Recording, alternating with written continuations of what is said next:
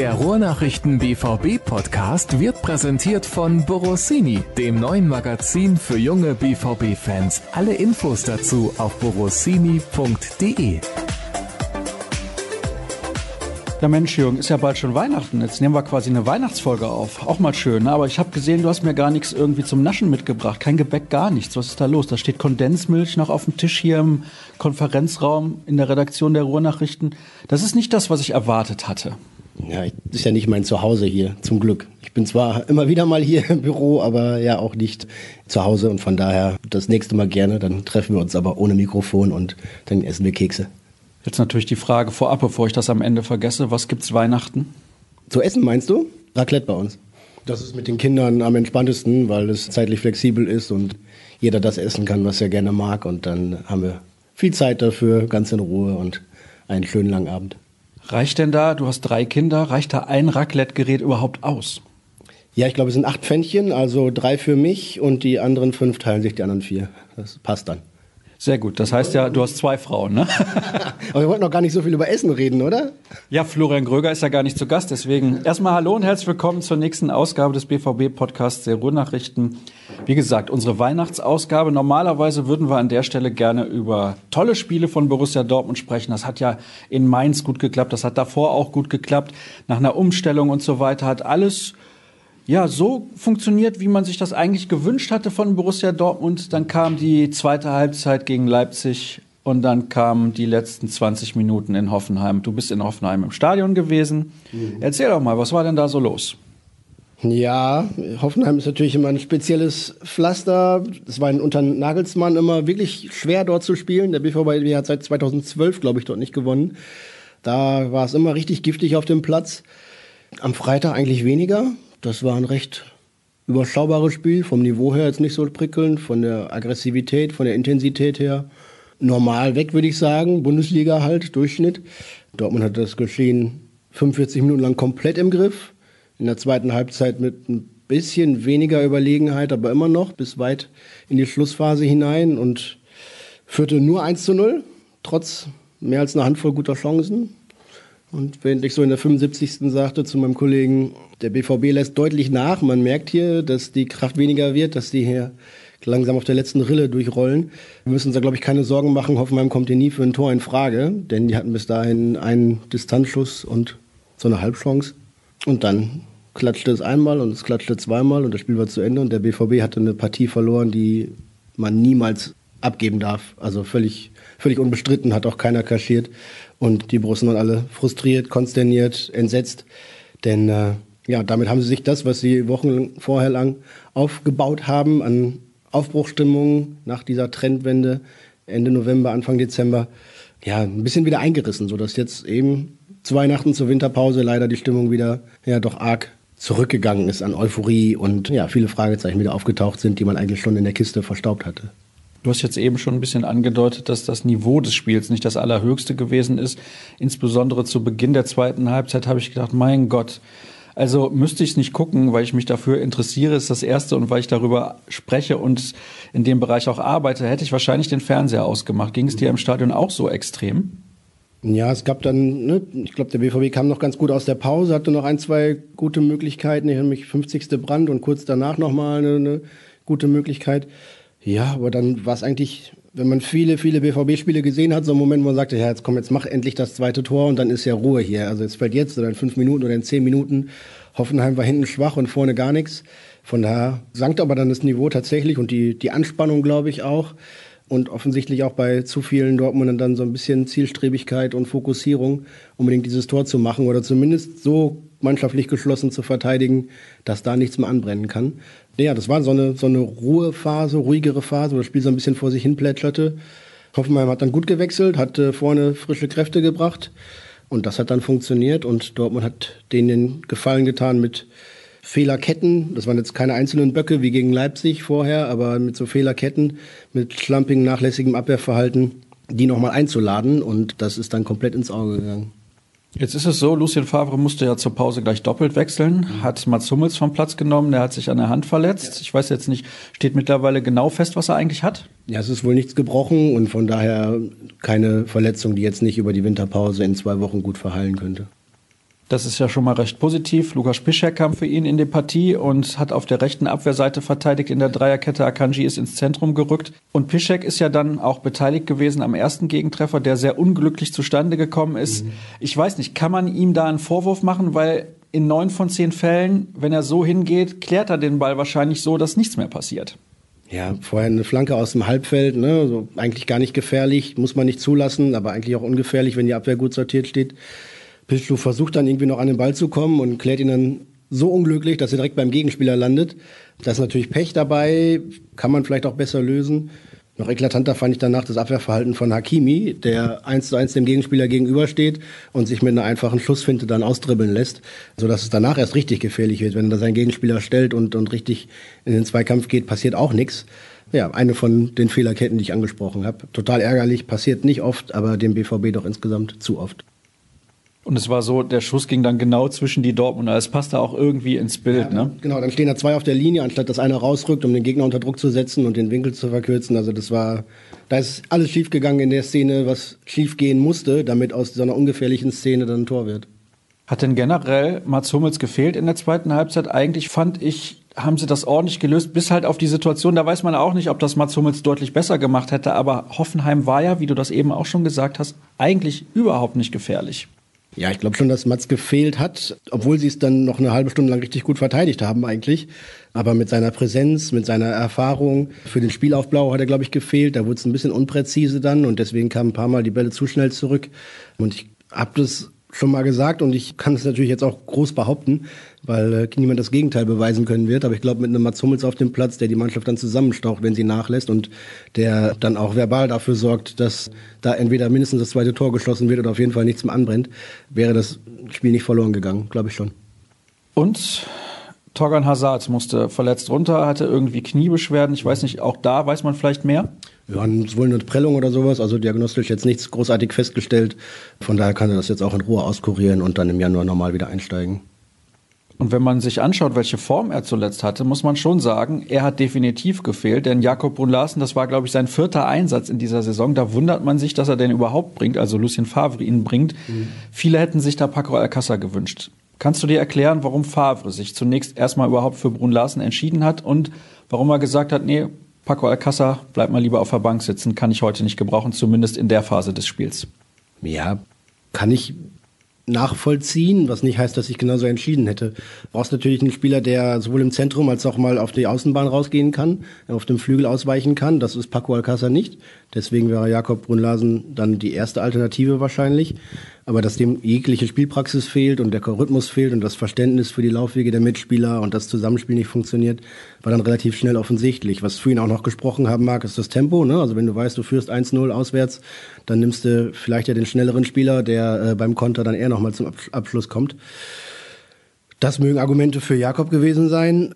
Paco hätte man sich auch vorstellen können da, na klar, vorne drin, ja. Und dann hättest du aber vielleicht beim System eher umstellen müssen. Das wollte Favre vielleicht nicht oder das Trainerteam sich dagegen entschieden, weil sie in den letzten Wochen versucht haben, das zumindest alles ruhig zu halten, um da nicht für Unruhe zu sorgen. Ja, und Paco offensichtlich, das können wir nochmal vielleicht auch ausgiebiger besprechen, scheint für Favre gerade in den letzten Wochen und Monaten keine wichtige Alternative mehr gewesen zu sein, wenn man sich anschaut, wie wenig der gespielt hat, wenn man sich vor Augen hält, dass sein letztes Bundesligator vom vierten Spieltag stammt und er klar lange verletzt draußen war, aber danach auch nicht wieder reingerückt ist in die Mannschaft, auch über wirklich kurze Einsätze nicht hinausgekommen ist, muss man sich schon fragen, was da passiert ist, beziehungsweise warum er dem Trainer eben keine Option bietet, ob er sich im Training nicht anbietet, ob er für das System nicht geeignet scheint, weil er sich noch mehr bewegen müsste, noch mehr ins Kombinationsspiel eingebaut werden müsste oder weil er vielleicht im, im Gegenpressing dann nicht äh, aktiv genug ist. Das sind so Überlegungen, die man da anstellen kann, was genau Favre ihm vorwirft oder ihm abspricht, um nicht mehr Einsatzzeiten zu bekommen, sagt der Trainer nicht. Gerade im, im Negativen äußert er sich ja grundsätzlich eigentlich nicht über Spieler, obwohl er in Hoffenheim dann schon noch sauer war. Ja, mit Paco ist es ein, ein Fragezeichen, ein großes Rätsel, denn das ist natürlich komplett unzufriedenstellend. Ne? Im Sommer waren alle schon froh, dass er wirklich eine komplette Vorbereitung mitmachen konnte und dann lief es ja auch direkt. Und dann ist er trotzdem so ab Mitte, Mitte, Ende September dann von einer Verletzung in die nächste gestolpert. Unglückliche Sachen, mal eine Fleischwunde, dann wieder eine muskuläre Verletzung, weil er zu schnell wieder rein wollte. Und das ist ja mehr als unglücklich für den BVB, denn man sieht natürlich auch die, die Tore fehlen ihm nicht, dass der BVB zu wenig geschossen hätte, aber ein, zwei mehr hätten dann wahrscheinlich auch die drei, vier mehr Punkte gebracht, die äh, dem BVB jetzt am Ende der Hinrunde fehlen. Ja, es sind wahrscheinlich nicht nur drei oder vier, da sprechen wir gleich natürlich auch noch drüber, denn es ist nicht das erste Mal gewesen in dieser Saison, dass der BVB eine Führung verdattelt hat, spät in einem Spiel. Und mhm. jedes Mal wäre es wahrscheinlich problemlos in Anführungsstrichen möglich gewesen, die Partie für sich zu entscheiden. Und wenn es nur die Hälfte der Partien gewesen wären, also wenn man irgendwie fünf, sechs Punkte mehr gehabt hätte jetzt zum Ende der Hinrunde, hätte wahrscheinlich niemand was gesagt. Das hätte ja die letzte Woche schon gereicht mit den fünf Punkten, die du gegen Leipzig und Hoffenheim liegen lässt. Gegen Leipzig, wo du ja auch mindestens eine Stunde eigentlich klar überlegen bist und die bessere Mannschaft bist und nur die Tore nicht, die Eigentore nicht selber geschossen hast, sondern dem Gegner aufgelegt hast, aber diese Aussetzer von, von Birki und von Brandt und ja auch beim, auch beim dritten Gegentor ist es ja eher dilettantisch verteidigt. Damit machst du es natürlich jedem Gegner leicht und dir selber schwer. Und da führt der BVB 2-0, führt auch 3-2 und legt da aber nicht nach zum vierten Tor, denn mit dem 4-2 wäre Leipzig auch nicht zurückgekommen. Und jetzt in Hoffenheim ähnlich, ne? wo du einfach den, den Punch nicht hast, mag es Killerinstinkt nennen oder Sieger gehen oder sonst was, aber da musst du natürlich als Mannschaft dem Gegner nicht nur den Hauch einer Chance lassen, dass man da noch zurückkommen kann und nur dann gewinnst du diese Spiele auch. Und in der Bundesliga, in der Schlussphase, letzte Viertelstunde, eine Mannschaft riskiert alles. Wenn der BVB 2-0 gewinnt, sagen sie alle, ja, es war zwischendurch ein bisschen eng, aber sie haben es souverän nach Hause gespielt. Aber du kannst natürlich auch noch zwei Dinger kassieren und dann stehst du blöd da. Und das ist genau dem BVB passiert. Jetzt weiß ich natürlich nicht, ob du in der Mixzone gewesen bist nach dem Spiel. Ja, ja bist du, ja. ja. Welchen Eindruck hattest du da von den Beteiligten so? Ja, es gab kaum Beteiligte. Der BVB ist, sagen wir so, die BVB-Mannschaft ist nach Spielen nicht immer so besonders redselig, wenn sie verloren gegangen sind oder unglücklich verloren gegangen sind. Kein Vorwurf an Einzelne, aber das könnte schon besser organisiert und abgestimmt sein, sodass dann Torgan Hazard raus musste als Spieler, der ja schon in der Halbzeit vom Platz musste und der ja zwar ordentlich Deutsch spricht, aber natürlich dann in der Analyse und in der Fragerunde nicht die geschliffensten Antworten und die nachdenklichsten Sätze sprechen kann. Das sei ihm gar nicht abgesprochen, dass er das könnte auf Französisch oder vielleicht ein bisschen auf Englisch, aber auf Deutsch wird es dann eng. Und Sebastian Kehl hat sich dann noch geäußert, immerhin. Ansonsten keiner. Und das ja, sprach natürlich auch für die Stimmung und für die Niedergeschlagenheit und für den Frust, der sich da bei den Schwarz-Gelben auch breit gemacht hat. Ganz ehrlich, Jürgen, das ist dürftig. Also da erwarte ich von einer Mannschaft wie Borussia Dortmund ein bisschen mehr. Ich erinnere mich da an den Supercup. Klar, das ist so ein anderer Wettbewerb, hat mit der Liga nichts zu tun. Die Bedeutung, da kann man auch drüber diskutieren. Aber da kamen bei den Bayern ziemlich zeitnah nach Spielende Robert Lewandowski, Manuel Neuer, Joshua Kimmich und irgendeiner, den ich noch vergessen habe. Ich glaube Hassan Salihamidzic. Also alles, was irgendwie Rang und Namen hat, ist da gewesen. Thomas Müller, glaube ich, auch noch. Also machen wir uns nichts vor, da ist Luft nach oben bei Borussia Dortmund, denn ich erwarte von Spielern, dass sie zumindest mal ihre Meinung zum Spiel äußern. Sie müssen ja jetzt nicht alles in Grund und Boden reden, um Gottes Willen. Aber dass da mal vier, fünf kommen, auch nach dem Spiel gegen Leipzig, hat das ewig gedauert, bis wir mal mit jemandem sprechen konnten, dass Roman Bürki sich nicht äußert nach seinem Patzer. Das ist in Ordnung, okay. Aber dann kam am Ende Marco Reus, weil er der Kapitän ist und auch nur, weil irgendein Kollege mal kurz gefragt hat. Sonst wäre der auch schnurstracks an uns vorbeigegangen. Ja, es ist manchmal schwierig. Zudem war es natürlich jetzt am Freitag so, dass Mats Hummels auf dem Weg ins Krankenhaus war oder, oder noch im Krankenhaus war, um sich untersuchen zu lassen. Marco Reus war gar nicht dabei, Axel Witzel war nicht dabei, Thomas Delaney, der sonst gut und gerne eigentlich spricht, auch nicht dabei. Julian Weigel und Julian Brandt haben die Infield-Interviews gemacht fürs TV. Normalerweise kommen die dann auch noch vorbei, aber in Hoffenheim ist es logistisch so, dass die dann nicht bei uns Print- oder nicht Rechteinhabern vorbei müssen. Ja, und dann haben die sich auch offensichtlich von den Kollegen aus der Medienabteilung von Borussia nicht dazu bewegen lassen, da noch hinzugehen. Ist ja auch unangenehm, macht bestimmt keinen Spaß, uns dann aber auch nicht. Das kann man sicherlich besser organisieren, bin ich bei dir.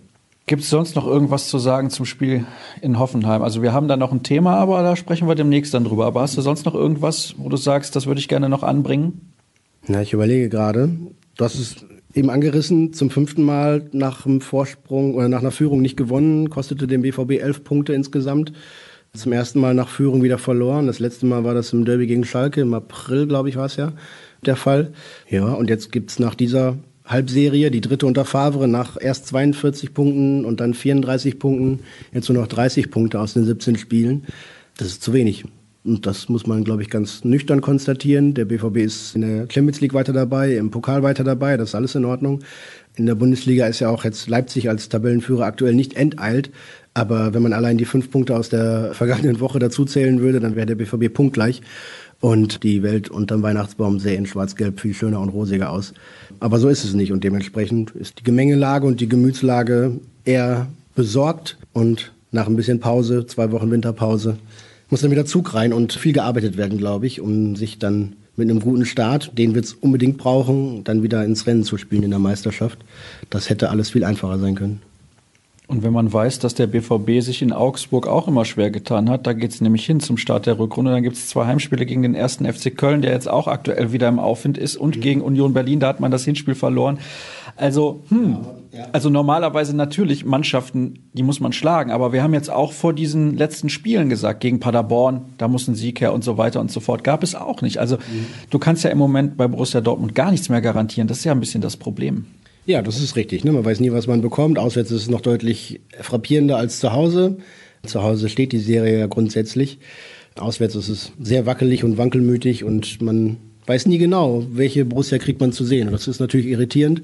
Deswegen ist zumindest mein Eindruck ist auch unter den Fans die Stimmungslage sehr, sehr gemischt oder eher auch ein bisschen enttäuscht weil äh, diese Leistungen so schwankend sind oder so in Extremen schwanken, dass man ja das gar nicht richtig zu fassen kriegt. Und ich glaube, das macht auch die Analyse bei den bei den Bossen schwierig, weil äh, du ja eine Mannschaft nicht in Senkel stellen kannst, die den Tabellenführer RB Leipzig irgendwie eigentlich das ganze Spiel über weitgehend beherrscht, eine fantastische erste Halbzeit hinlegt, wo Leipzig gar keinen Stich kriegt und dann mit zwei individuellen Patzern das Spiel wieder öffnet, die kannst du ja nicht in Senkel stellen. Die hat ja nicht alles falsch gemacht. Und auch in Hoffenheim haben sie ja nicht alles falsch gemacht. Sie waren ja 75 Minuten lang klar die bessere Mannschaft und die einzige, die eigentlich für den Sieg in Frage kam.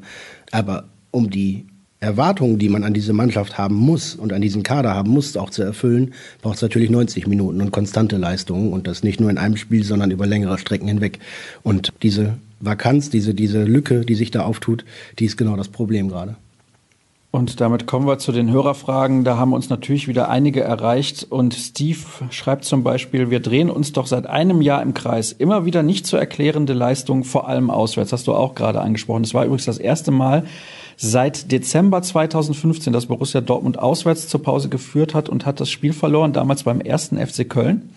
Ja, ist schon einige Jahre her. Und das bringt es irgendwie auf den Punkt. Zu Hause ist es ja mehr oder weniger okay. Also wenn man keine Heimspiele verliert, dann kann man am Ende des Tages nicht wirklich meckern. Aber auswärts ist es schon frappierend und es war in Frankfurt so, dass man eine Führung am Ende noch aus der Hand gegeben hat, in Freiburg und dann jetzt halt noch in Hoffenheim. Und das sind alles Mannschaften. Also wir wollen natürlich nicht respektlos sein diesen Teams gegenüber, aber Frankfurt jetzt auch unten mit dabei in der Verlosung. Ein bisschen überraschend, müssen jetzt vielleicht im zweiten Jahr oder dritten Jahr hintereinander, das weiß ich gar nicht mehr, der Doppelbelastung oder Dreifachbelastung, besser gesagt, ein bisschen Tribut zollen. Hatten ja auch einige namhafte Abgänge zu verkraften, muss man auch dazu sagen.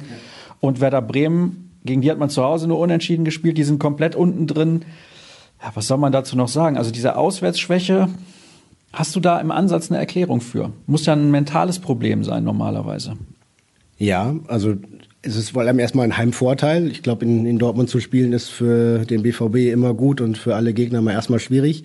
Und auswärts ist es tatsächlich ja so, dass alle Mannschaften oder fast alle Mannschaften irgendwie ja versuchen, noch an die Punkte zu kommen. Selbst wenn der BVB der Gegner ist und man eigentlich von der, von der Qualität der Mannschaften her unterlegen ist, das eben versucht. Ähm, du kannst auch das Gegenbeispiel nennen mit, mit Freiburg. Ne? Da Leipzig verliert in Freiburg, die Bayern liegen auch bis in der Nachspielzeit nur beim Unentschieden. Äh, und der BVB kriegt, kassiert da eben dann auch das unglückliche 2 zu 2 noch kurz vor Schluss oder kurz nach den 90 Minuten quasi. Und Frankfurt war sicherlich im, im September noch ein stärkerer Gegner, als er jetzt im Dezember gewesen wäre. Bremen war damals auch noch ein bisschen besser drauf, als sie es jetzt sind. Und es sind auch nur drei Niederlagen ja tatsächlich de, de, facto in der ganzen Hinrunde. Die Union Berlin ist hinlänglich besprochen und ist einer dieser Ausrutscher, die Spitzenteams immer haben werden und nicht haben dürfen. Das Ding in Hoffenheim ist einfach ein Unding. So ein Spiel darfst du niemals verlieren. Und die Klatsche bei den Bayern können wir am besten jetzt irgendwie ausklammern, denn sonst hört es sich zu arg an. Denn da waren ja auch immer noch, ja, nicht so viele Punkte auswärts im Sack, wie man das hätte haben müssen. Und gerade wenn du höchste Ambitionen hast, dann musst du deine Heimspiele in der Regel gewinnen und auswärts nicht verlieren, dann kommst du weit. Ansonsten wird es irgendwann zu gewinnen mit der Ausbeute. Es gibt eine sehr interessante Nachricht von Pierre. Mir ist das alles zu negativ, schreibt er. Man hätte zweimal gewinnen müssen, wäre dann sogar Herbstmeister gewesen. Aber findet ihr nicht auch, dass zu viel Skepsis regiert? Die Taktikumstellung hat funktioniert. Favre hat sich für einen Stürmer geöffnet. Probleme von Alcázar sind von außen schwer einzuschätzen. Viele Umstellungen haben funktioniert, hat er das System umgestellt. Bei allem Frust findet ihr nicht auch, dass die richtigen Schlüsse gezogen wurden und man diese nun in der Vorbereitung weiter vertiefen kann? Ja, ich habe es ja eben schon mal angedeutet auch. Ne? Die Stimmungslage ist ein bisschen unsicher, unklar und ganz nüchtern, sachlich. Champions League weiter dabei in einer schweren Gruppe, Pokal weiter dabei, was gut und wichtig war, aber zu Hause gegen Gladbach zu dem Zeitpunkt auch nicht selbstverständlich war. Und in der Bundesliga ist die Spitze nicht enteilt. Von daher ist alles drin an Saisonzielen. Was passieren muss, ist, dass die Leistungen konstant gut werden und es nicht mehr beständig unbeständig gespielt wird, sondern beständig gut. Und dann ist dieser Mannschaft auch nach wie vor alles zuzutrauen. Einige Fehler sind ja auch abgestellt worden. Ne? Durch die Systemumstellung ist es wieder alles ein bisschen griffiger, ein bisschen aggressiver, ein bisschen sicherer in der Defensive. Ich glaube, es waren bis zum, bis zum Leipzig-Spiel oder was gehabt hat der BVB, ne, bis zum Hoffenheim-Spiel. Ich glaube, seit der Systemumstellung nur vier oder fünf Großchancen zugelassen. Also es ist deutlich, deutlich besser geworden. Ich glaube, nur drei Gegentore nach Standards in der, in der Hinrunde. Ne? Das war ein großes Problem in der Vorsaison, hat die Mannschaft weitgehend in den Griff gekriegt. Da passiert nichts mehr.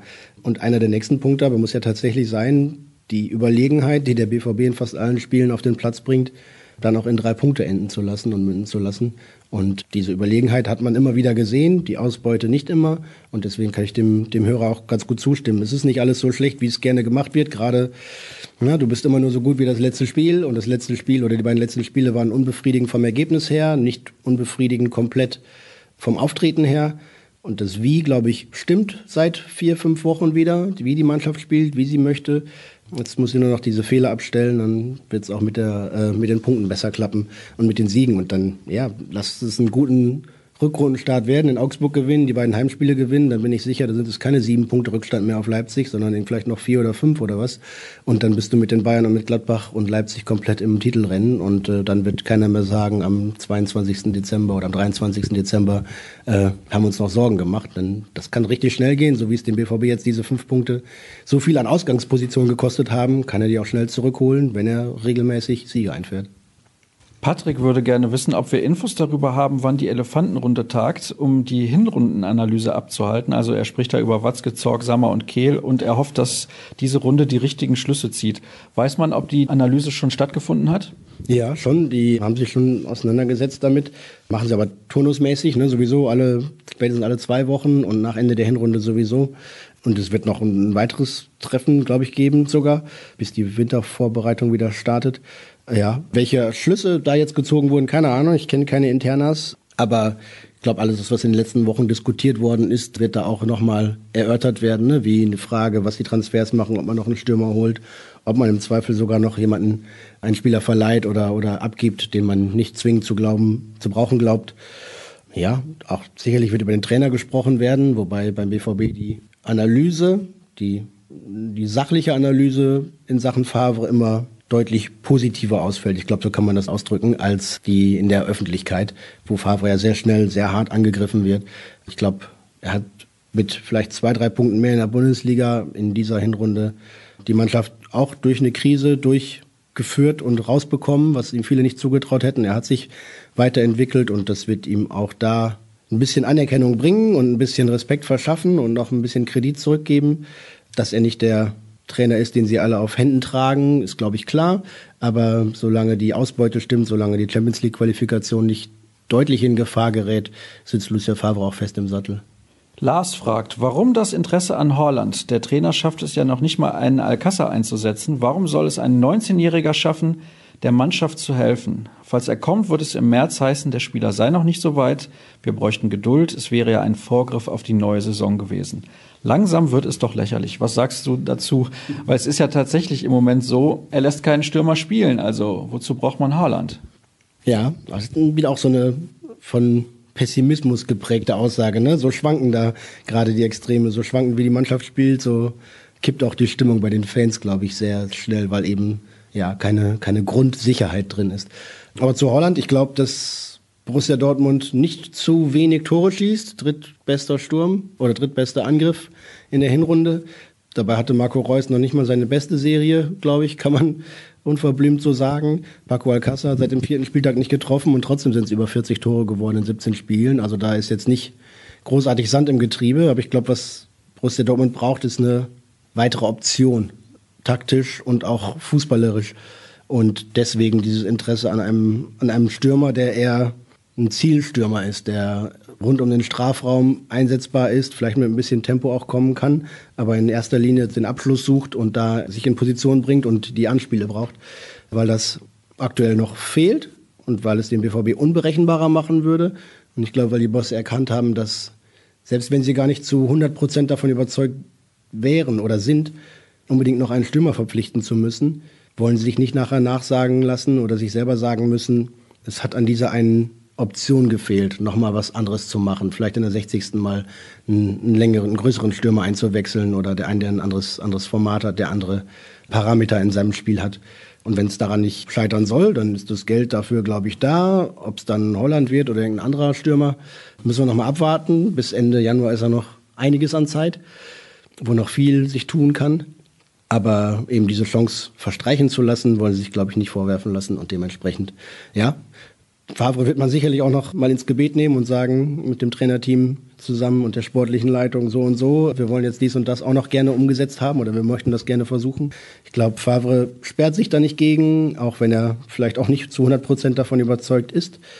Denn ja, was weiß ich, gegen, gegen Düsseldorf oder nach dem Spiel in Mainz oder sowas hat ja auch keiner gesagt, da fehlte jetzt ein Mittelstürmer, äh, sondern es hat ganz wunderbar funktioniert mit Torgan Hazard in der Spitze, was die beste Alternative ist von den Alternativen, die man zu Alcázar hat oder hatte, besser als Julian Brandt oder Mario Götze, die sich ja deutlich schwerer getan haben.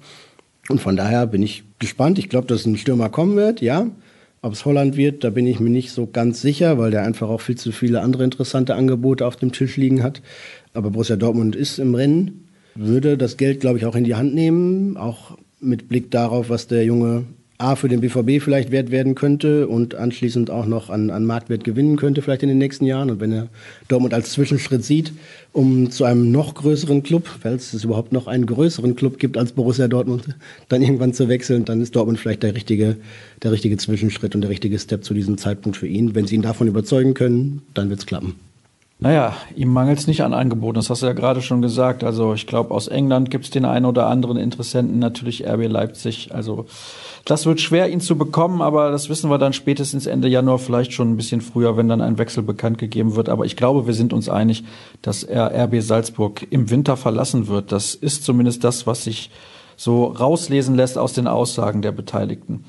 Was haben wir hier noch? Eine Aussage zum Thema Brun Larsen und Alcázar, ja, da haben wir schon drüber gesprochen. Eben müssen wir nicht nochmal beantworten. Florian schreibt, was soll man denn noch fragen?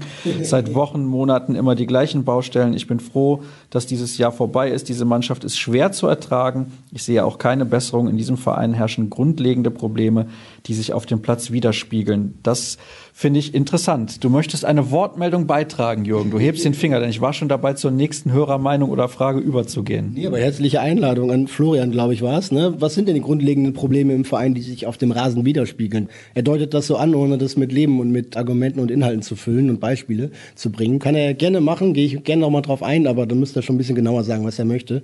Aber ne, ist halt auch einer wieder dieser Pessimisten, ne, dieser Schwarzmaler, alles schlecht und irgendwie vom Club bis zur Mannschaft alles durcheinander es gibt ein paar Anhaltspunkte oder Ansatzpunkte, aber die würde ich dann gerne von ihm hören. Also es ist nicht Florian Gröger, sondern ein anderer ja, Florian. Deswegen herzliche Grüße. Also beim nächsten Mal, wenn ich dann mit Jürgen spreche, gerne noch ein paar Fragen hinterher schicken. Und wer Hörerfragen schickt, der hört in der Regel auch den Podcast. Deswegen wird er jetzt auch diese Aufforderung hören. Und ich gehe weiter zur nächsten Aussage. Die Qualität der zweiten Reihe ist ein Problem. Hazard, Reus, Brandt und vor allem Sancho müssen quasi immer ran. Und das hat man gegen Hoffenheim gemerkt. Es hat schon Gründe, warum Götze und Brun Larsen nie spielen. Da muss im Winter nachgebessert werden, vor allem auf den offensiven Außen. Das ist tatsächlich so. Auch Mario Götze war zuletzt selten eine Option. Marco Reus hat dann auch in diesem neuen System vorne drin so ein bisschen gespielt, weil viele auch sagen, ihm fehlt für außen die Geschwindigkeit. Tja, was tun? Also Brun Larsen, das haben wir nun in Hoffenheim gesehen, kann im Moment nicht die Lösung sein. Ja, du hast für diese drei Positionen, die es ja jetzt vorne noch sind, Marco Reus, wenn er fit ist, Jane Sancho gesetzt, wobei man dem natürlich auch die Müdigkeit angemerkt hat in Hoffenheim. Das ist ja, man muss ja gar nicht drum rumreden, der ist einfach platt. Du hast Torgan Hazard, der zuletzt in guter Form dabei war, ja, die können da spielen. Hakimi könnte da im Zweifel auch noch irgendwie ein bisschen mitmischen oder Julian Brandt könnte eine offensivere Position spielen, das ist richtig. Bei Götze und Alcázar, ja, stimmte irgendwie zumindest das Vertrauen vom Trainer nicht. Bei Jakob Brunlasen, ja, vielleicht noch mehr nicht. Absolutes Formtief und eine enttäuschende Hinrunde für ihn. In der vergangenen Rückrunde war es das Problem, dass Favre seine dann erfolgreiche Mannschaft nicht umgebaut hat, beziehungsweise nicht für Entlastung und, und Regenerationspausen gesorgt hat, weil er eben auf den Erfolg ausgelegt sein musste und sein wollte. Ne? Und das war jetzt auch im Dezember der Fall. Da läuft es einmal mit einer Mannschaft in einer bestimmten Formation und dann denkst du dir natürlich, komm, irgendwie die zwei Spiele schaffen die jetzt auch noch.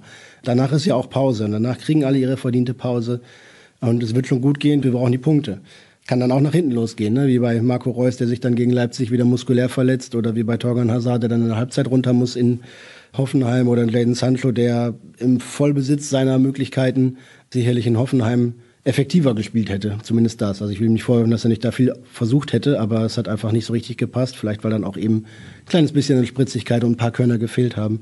Und die zweite Reihe, ja, schwierig wenn Mario Götze ihm das 1 zu 0 gelingt, irgendwie dann anschließend der Siegtorschütze ist, dann sagt auch keiner, zweite Reihe reicht nicht. Ne? Aber wenn man hinten noch zwei kassiert, dann reicht er das eine vorne halt nicht. Das ist mir ein bisschen zu einfach. Und wenn Paco Alcázar jetzt mal gesund bleibt und eine komplette Wintervorbereitung mal mitmachen könnte, die drei, vier Wochen, die würden ihm richtig gut tun, dann wäre er sicherlich auch stärker als in der vergangenen Rückrunde. Ich glaube, dass die Formschwankungen zum Teil normal sind, zum Teil aber auch der Überbelastung Einzelner geschuldet sind, während andere dann eben gar nicht zur Spielpraxis kommen. Und so ergibt sich dann so ein absolutes Ungleichgewicht zwischen den eingesetzten und den nicht eingesetzten Spielern. Das muss in der Rückrunde besser moderiert und besser rotiert werden. Da wäre ich dabei, ja. Hier gibt es noch einige Fragen, die wir bereits beantwortet haben, zum Beispiel von Andreas oder von René. Und was haben wir denn hier noch? Meint ihr, dass Favre aufgrund des Drucks, nämlich Zielmeisterschaft, weniger auf Risiko mit Talenten setzt? Letztes Jahr war damit Sagadou, Sancho, Hakimi direkt mehr zu sehen oder sind Raschel, Morey, Balerdi und so weiter einfach noch nicht so weit? Das hast du gerade auch schon so ein klein wenig angedeutet, mhm. dass man sich natürlich dann von einem Spiel zum nächsten schleppt mit der Mannschaft, die funktioniert nach dieser Krise, die es gab und das musste Favre eigentlich auch so machen. Also da einen Morey reinzuschmeißen, ich meine, er hat immerhin Balerdi ein paar Einsatzminuten gegeben. Da hätten wir zu dem Zeitpunkt wahrscheinlich überhaupt nicht mit gerechnet, dass das ja. noch passiert. Aber Saga, du spielt ja nun auch wieder, ist auch ein junger Spieler. Raschel, hm, der spielt auf einer ganz zentralen Position. Ich glaube, das würde man auf gar keinen Fall zu diesem Zeitpunkt riskieren. Wie siehst du das? Ja, sehe ich auch so. Und bei Sancho und Hakimi sehen und wissen wir, dass nun wirklich auch Ausnahmekönner sind mit ihren speziellen Qualitäten, die sie mitbringen. Und da sind Balerdi, Raschel, Morey und Co. gerade nicht. Sagadu hat zu lange keine Chance bekommen, bin ich völlig d'accord. Die hätte er früher verdient gehabt, zumal Manuel Akanji sich ja auch irgendwie mit, mit Höhen und Tiefen durch die Runde schleppt. Das ja, bei den anderen glaube ich, dass da einfach noch ein bisschen mehr Zeit benötigt wird. Ich glaube, bei Balerdi kommt es so langsam. Der hat mehr als dieses halbe Jahr gebraucht, dass man ihm von vornherein eingeräumt hat. Aber der ist jetzt, glaube ich, soweit, sich an das Tempo hier zu gewöhnen, an das Spieltempo, auch an das Lauftempo etc. und hat seine Minuten bekommen und wird auch noch in der Rückrunde mehr bekommen. Da bin ich relativ zuversichtlich. Bei Matteo Morey müssen wir mal abwarten, wie, wie schnell er da reingeworfen wird. Ich hätte ihm auch ein paar Minuten gegönnt, einfach um nach einem halben Jahr das Gefühl gehabt zu haben, zumindest einmal ein paar Minuten auf dem Platz gewesen zu sein. Aber ja, also der Erfolgsdruck oder Erfolgszwang würde ich es ja fast nennen, verhindert natürlich auch, dass du da groß ins Risiko gehst bei einer Mannschaft, die jetzt eingespielt gewesen wäre und die irgendwie auch an die 40 Punkte holt in der Hinrunde, hätte sie vielleicht eher nochmal so einen Wechsel riskiert. Unter diesen Umständen eher nicht. So, dann gucken wir mal weiter. Wir haben noch ein paar Fragen und auch Thesen. Lass uns mal die Thesen beantworten. Der Trainer passt nicht zur zusammengestellten Mannschaft. Würde ich jetzt am liebsten zurückfragen, warum, aber das ist in diesem Format nicht so leicht. Lucien Favre passt nicht zur Mannschaft. Ich glaube, dass Lucien Favres so kontrollierter, ausbalancierter, taktisch ausgeklügelter Fußball nicht unbedingt zur Grundmentalität rund um Borussia Dortmund immer passt, dass das nicht hundertprozentig übereinstimmt. Aber es war auch ausgewogen und ausbalanciert in der ersten Hinrunde unter ihm und da hat alles wunderbar funktioniert. Und jetzt hat er sich im Herbst nochmal geöffnet und nochmal das Spielsystem ein bisschen umgebaut, hat sich da auch überzeugen lassen, das mal zu versuchen, auch aus der Mannschaft heraus. Und das funktioniert ja auch gut. Und jetzt finde ich, es ist auch wieder mehr Borussia Dortmund Fußball, als es vorher war oder als es in vielen Teilen der Hinrunde war.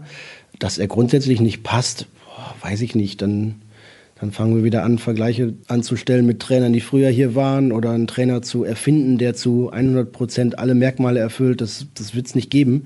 Mit Favre hast du vor anderthalb Jahren einen Trainer geholt, der dir eine hohe Spielkultur, offensiv ausgerichteten oder offensiv gedachten Fußball verspricht und eine gewisse Sicherheit auch einfach gibt, dass der so viel Erfahrung hat, dass da nichts groß schief geht. Die Option Nagelsmann hat damals zu den jeweiligen Zeitpunkten, wo der BVB einen Trainer gebraucht hat, nicht gegeben. Sonst hätte das sicherlich auch Sinn ergeben, den zu verpflichten. Aber dass das Favre grundsätzlich nicht passt, will ich nicht sagen. Andererseits kannst du doch genauso gut formulieren, wenn du jetzt einen Trainer hast, der wieder irgendwie so genau ins Borussia Dortmund-Kalkül passt, dass du sagst, wir bräuchten mal einen Input von außen, wir bräuchten mal einen anderen Ansatz, jemand, der irgendwie andere Sachen mit der Mannschaft anstellt, der den andere Sachen beibringt. Und jetzt hast du halt Favre. Ja, ich finde ihn einen guten Trainer. Ich finde ihn in manchen Dingen sogar einen sehr guten Trainer, in anderen nicht unbedingt. Klar, aber dass er Borussia Dortmund nicht führen könnte, sehe ich bislang nicht. Vielleicht wird er ja am Ende der Saison der nächste Trainer, der mit Borussia Dortmund deutscher Meister wird. Dann können wir die Frage nochmal stellen. Mutige Endaussage von Jürgen Kors, dass wir vielleicht über den Meistertrainer Lucien Favre sprechen. Dafür könnte der Rückstand auf die Konkurrenz ein bisschen zu groß sein und es gibt nicht nur einen Konkurrenten. Das ist in dieser Saison, glaube ich, auch ein bisschen das Problem. Eine These haben wir noch und dann noch eine Frage zum Abschluss und dann sind wir auch durch mit der heutigen Ausgabe. Favre wechselt zu vorsichtig und lässt zu vorsichtig dafür spielen, dass man Meister werden will. Wechselt er wirklich zu vorsichtig? Was denkst du? Ja, das würde ich sogar unterstreichen und dem zustimmen.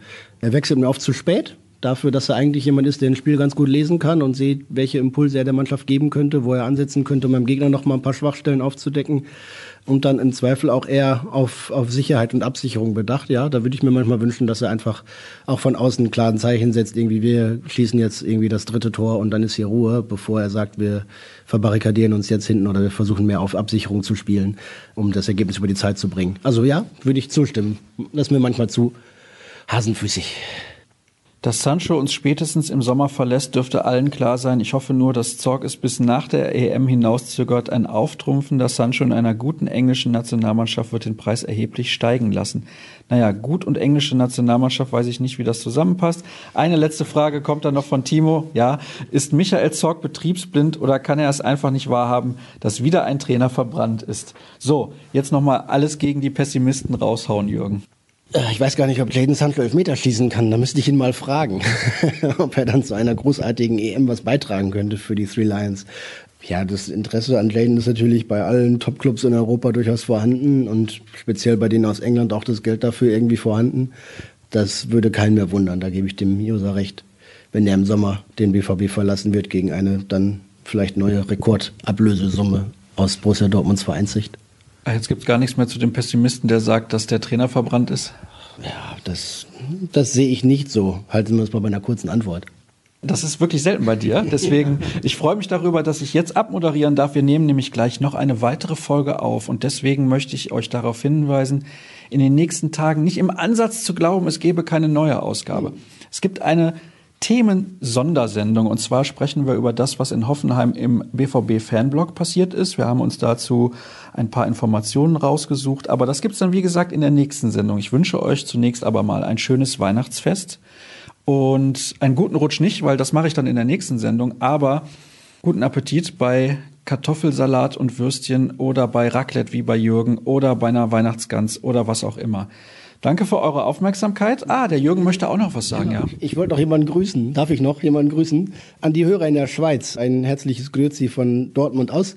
Die haben wir irgendwann letztes Mal in einer Nacht- und Nebelaktion kennengelernt, auf der Straße angesprochen worden. Euch kennen wir doch. Ihr seid doch die, eure Stimme, ja, deine Stimme kenne ich doch auch. An die treuen Hörer in der Schweiz herzliche Grüße und viel Spaß auf der Joggingrunde, bei der uns der Kollege mal hört.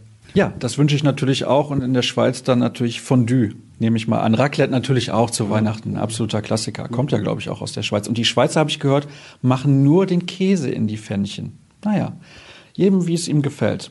At rnbvb bei Twitter, at Jürgen Kors, at Sascha Staat und Ruhrnachrichten.de. Das sind eure Anlaufstellen, auch wenn in den nächsten Tagen wahrscheinlich nicht so sonderlich viel passieren wird.